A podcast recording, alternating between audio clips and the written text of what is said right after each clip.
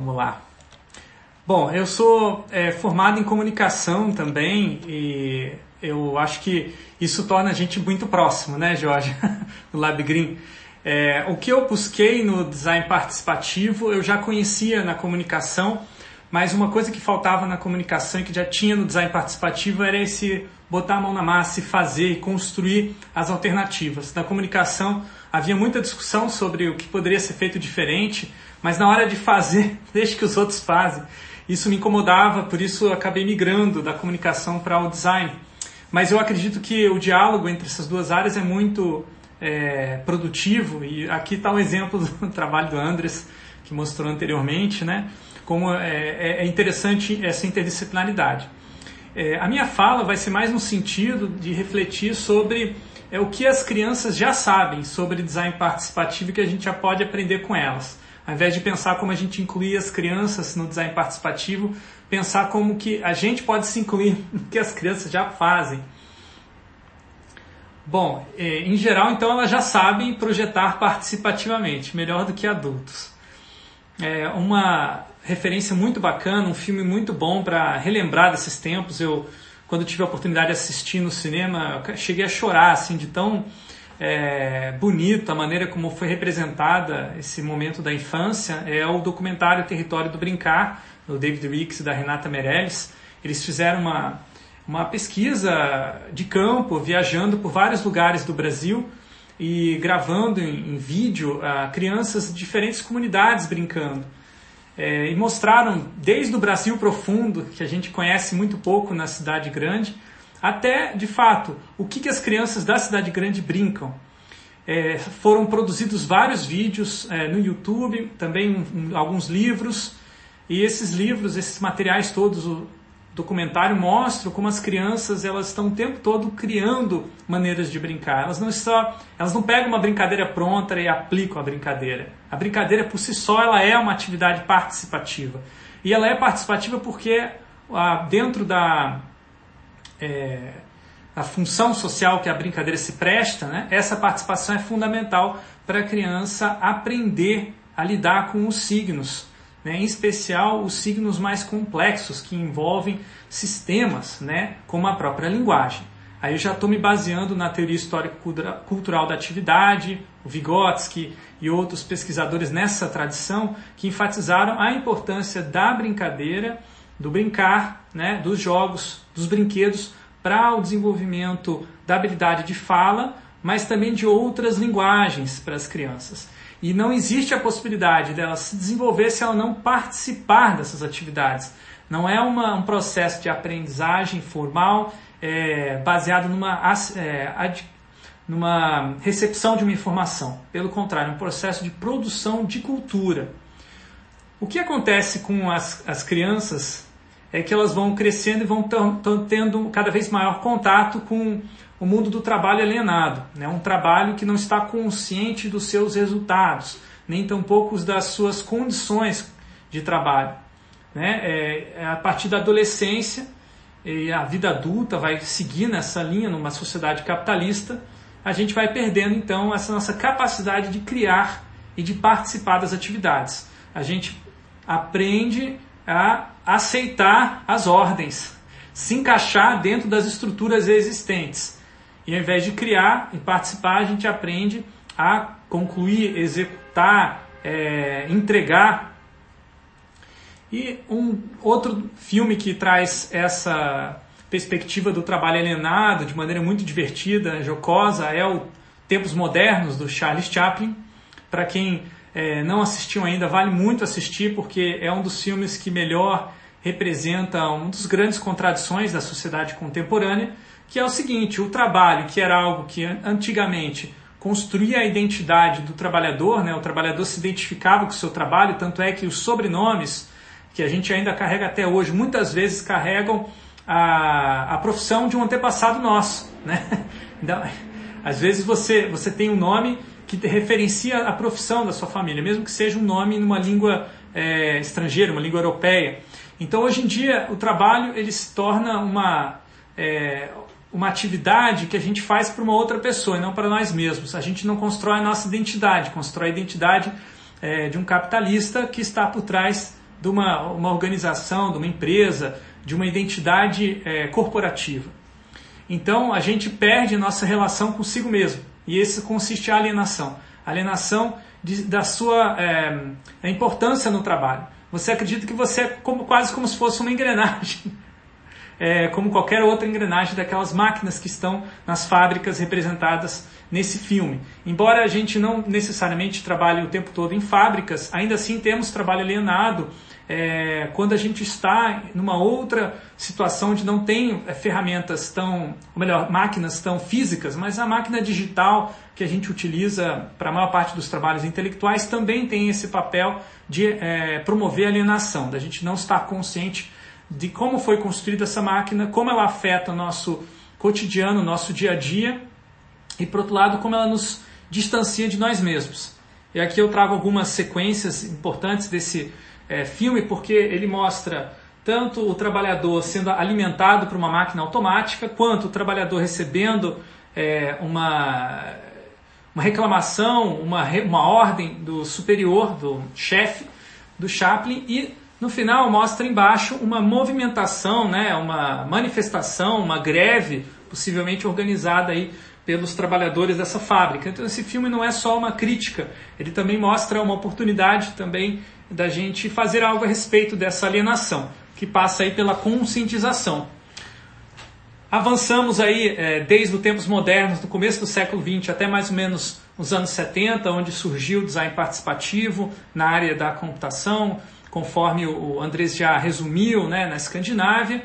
E aí existe uma toda uma crítica à digitalização e informatização dos postos de trabalho nessa região do, do planeta, que leva a uma parceria, uma colaboração entre pesquisadores de universidades e eh, sindicatos. Eles vão combater a alienação dos trabalhadores no projeto de informatização dos postos de trabalho a, através de uma abordagem bastante original, inspirada em Paulo Freire, na investigação participativa é, que o Andrés também mostrou, mas também é, influenciado por outras referências que tinham a ver com essa questão do você ter prazer no ambiente de trabalho, né? de você poder brincar enquanto se trabalha. Então eles desenvolvem o que eles chamam de design games, ou jogos de projetar, como eu trabalho, como eu traduzo, sobre situações limite, que é um termo que está no Paulo Freire, mas que tem sua origem no trabalho do filósofo Álvaro Vieira Pinto, que define uma situação existencial em que a pessoa não consegue fazer uma coisa porque tem é, várias opções, mas todas elas envolvem algum tipo de perda de consciência, perda de informação, perda é, de condição de vida. Então, são as chamadas contradições que pressionam os oprimidos a se revoltarem. Essas são as chamadas situações limite. O, eu vou trazer aqui mais uma referência de mais um outro filme, um documentário chamado Computers in Context, pouco conhecido no Brasil, mas muito bom para é, entender a história do design participativo. Esse documentário é de 1986, ele conta vários projetos, dentre eles o mais é, influenciado pelo, pelas ideias do Paulo Freire, que é o projeto Utopia. Esse projeto Utopia ele redesenhou é, os ambientes postos de trabalho de é, trabalhadores da área de uh, composição gráfica em jornais e uh, eles desenvolveram várias técnicas como a prototipação é, com recursos baixos, com é, papel, com é, mockups, né, que não existia ainda naquela época é, antes de 1980 e pouco. Então eles foram pioneiros em várias técnicas, depois se espalharam para outras âmbitos do design, do design de interação, da interação no computador, até mesmo o tal do design thinking, é, botar post-it na parede, veja, em 1980 eles já faziam isso no design participativo escandinavo.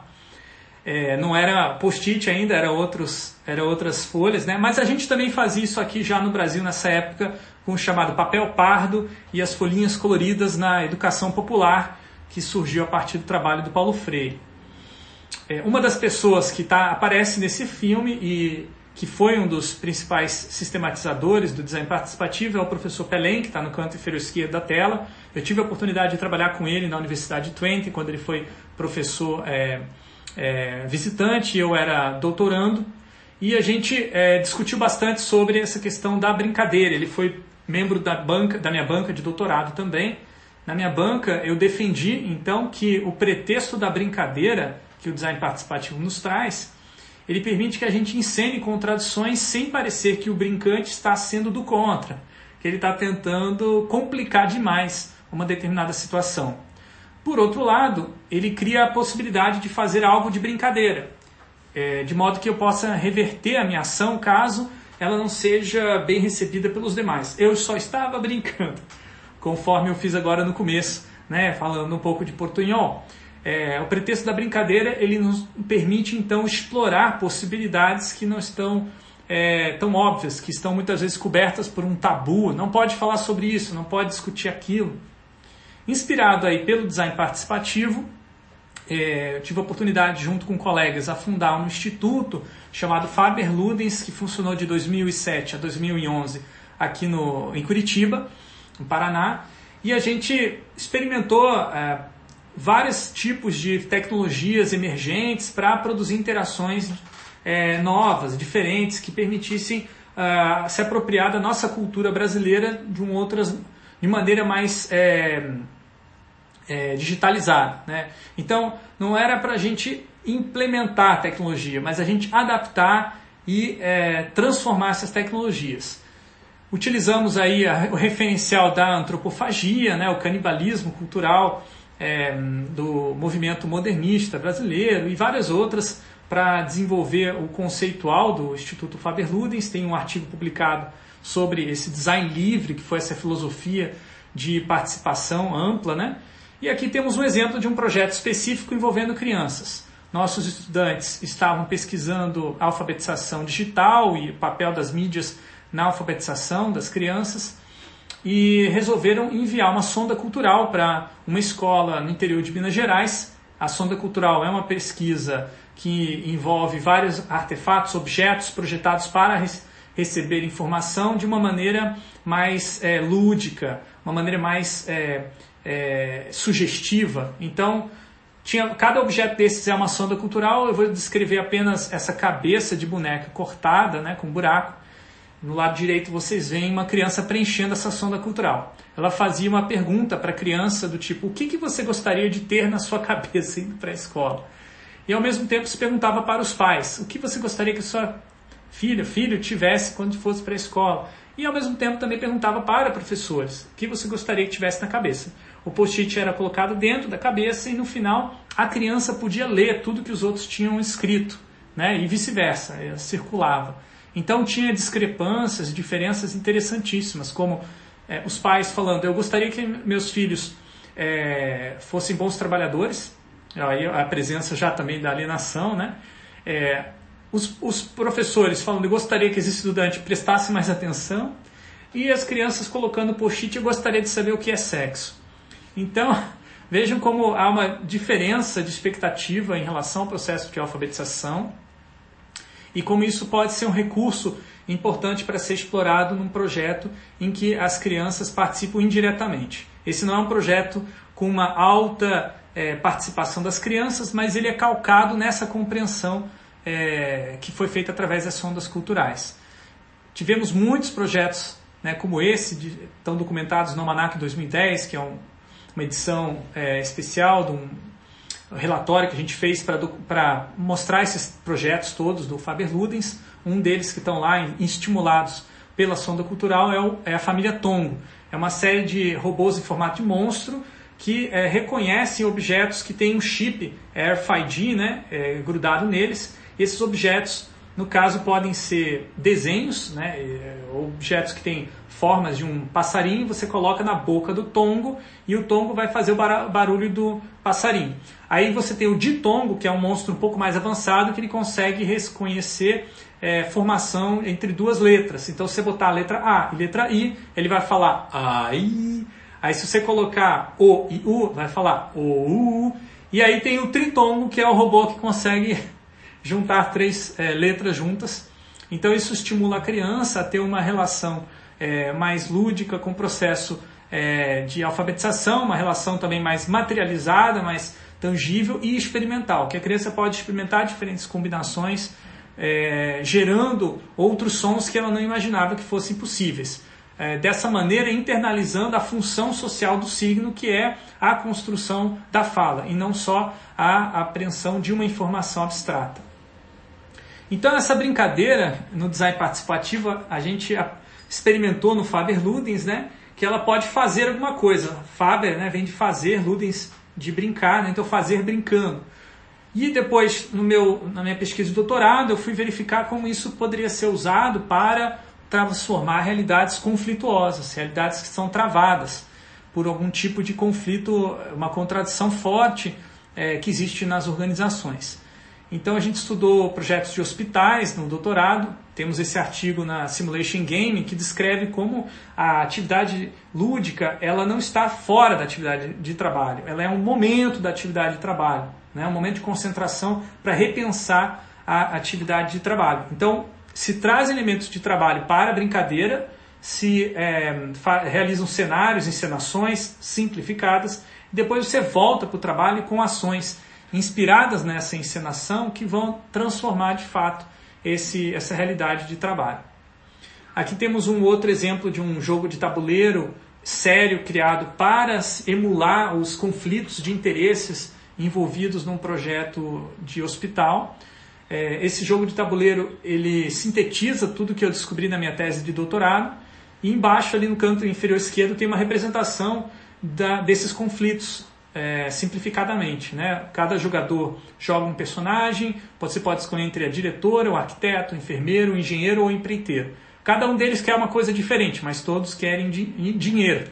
Cada um deles vai poder mudar as suas estratégias de acordo com aquilo que beneficia a si próprio, ganhando dinheiro e ficando rico, como no banco imobiliário, ou aquilo que é, faz bem para todo mundo, que protege a saúde de todos, como num jogo como Pandemics, que é um jogo cooperativo.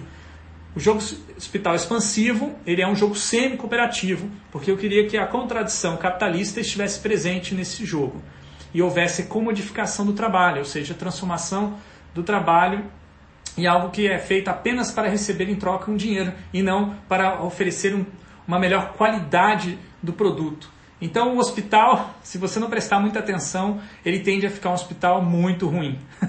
e os jogadores perderem o jogo e ficarem frustrados e perceberem como essa é, contradição do capitalismo ela precisa ser contida para evitar que a saúde seja transformada num produto barato. Né? Então, no Brasil, nós temos vários movimentos aí de proteção à saúde e esse jogo é uma maneira de você conscientizar as pessoas disso. Temos um artigo também que está prestes a ser publicado no, na Revista Brasileira de Pesquisa Sócio-Histórico-Cultural e da Atividade sobre o papel dos jogos no desenvolvimento do que a gente chama de agência transformadora, que é essa capacidade que os indivíduos podem desenvolver ao participarem de uma atividade que vai transformar a realidade conflituosa em que eles estão vivendo. Essa agência transformadora, ela se desenvolve, é, pelo menos hipótese nessa teoria da histórico-cultural da atividade a partir de um fenômeno chamado dupla estimulação. No canto superior direito, nós vemos o diagrama que explica como funciona isso. Nós estamos o tempo todo é, tendo relações com o nosso mundo que são mediadas pelos signos, pelas ferramentas que nós utilizamos, que é basicamente um fenômeno chamado de mediação. Essa mediação recebe estímulos de várias partes e esses estímulos muitas vezes são contraditórios. Você tem que fazer alguma coisa, mas você não pode, você não tem os meios para fazer. Não é óbvio como resolver aquela situação. Isso é o que se chama de contradição. É o primeiro estímulo. O segundo estímulo é uma ferramenta ambígua, uma ferramenta que não tem um propósito muito bem definido. Pode ser até mesmo uma folha de papel em branco. Ou você pode, no experimento de dupla estimulação, é, oferecer, é, não dar nenhum, nenhum estímulo ambíguo e deixar que o próprio participante desenvolva esse estímulo, ou seja, ele dê sentido para uma situação sem sentido. Fizemos um, alguns experimentos na Universidade Federal do Paraná com o jogo Zombicide, que é um jogo muito difícil de jogar, ele é, é cooperativo, a gente transformou ele num semi-cooperativo para trazer essa contradição, aumentar essa contradição entre os jogadores jogarem para se ajudar ou jogarem para ganhar dinheiro sozinho.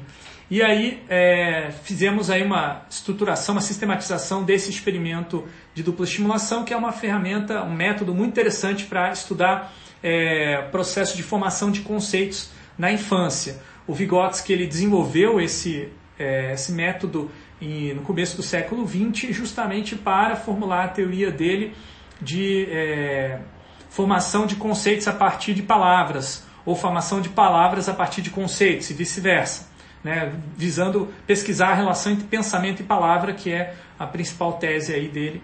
É, e esses experimentos foram reproduzidos, foram reiterados pela Paula Townsend. É, a gente re, re, reproduziu esses experimentos aqui também na UFPR. São muito interessantes porque eles mostram como a gente vai é, separando esses blocos e percebendo que eles têm algo em comum e a partir disso formando conceitos. Esses experimentos do bloco do Vygotsky e Sakharov, que foi ajudante dele, acabou influenciando a utilização de blocos pedagógicos e jogos educativos ao longo de todo o século XX. Também é, é, por influência de um jogo mais antigo, que é os, as, os presentes de Fröbel, né, que inspiraram Vygotsky, por aí vai. Então tem toda uma história, uma trajetória aqui de design de brinquedos que vai gerar também é, design de teorias é, sobre a infância e sobre a humanidade. Esse princípio da dupla estimulação, se a gente é, aplicar ele no design participativo, nós podemos aprender então como as crianças dão sentido para situações sem sentido e assim elas humanizam este mundo em que nós vivemos. Para é, essas teorias que mencionei, o mundo não está, ele não, não existe para os seres humanos, senão a partir daquilo que os seres humanos dizem que é o nosso mundo. Ou seja, a partir do momento que nós damos sentido, aí sim aí existe um mundo para os seres humanos. E esse mundo passa a valer a partir desses sentidos. Por isso é tão demorada a maturação de uma criança, de um jovem, porque ele precisa aprender a viver num mundo que não é natural. É um mundo que é construído socialmente, né, a partir sim da natureza, mas indo além das determinações naturais e é, estando muito mais ligado ao plano da cultura, ou seja, das várias determinações que existem na cultura. Então eu acredito que o design participativo ele é uma maneira da gente se aproximar desse processo de hominização, né, de produção de, da nossa humanidade, é, ouvindo quem está ali passando por esse processo no seu momento mais crítico, que é a infância. Aqui tem um último exemplo, que é a transposição de um jogo que era originalmente jogado presencialmente, o jogo da mente poluída, para uma plataforma Moodle, que é o jogo da mente poluída assíncrono.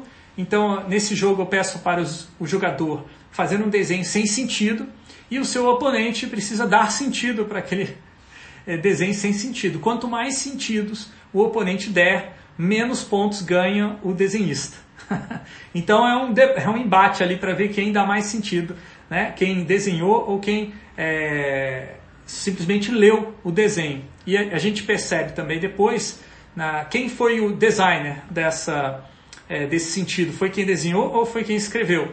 A conclusão é de que os dois produziram, dos dois fizeram o design. Se designer dá sentido, essa seria a tradução do termo é, latino, de, designare, então é, esse jogo aqui seria ah, talvez a essência do que é o design participativo, né? Você dá sentido a algo sem sentido, mas também a essência do que é o processo de humanização do nosso mundo. Gente, muito obrigado e aqui depois eu vou compartilhar nas minhas redes sociais é, esses slides e vocês podem ter acesso às referências citadas. Muito obrigado até aqui e vamos ao debate. Estou curioso para saber o que Andres e Jorge têm a dizer a respeito e também os demais que estão aqui presentes.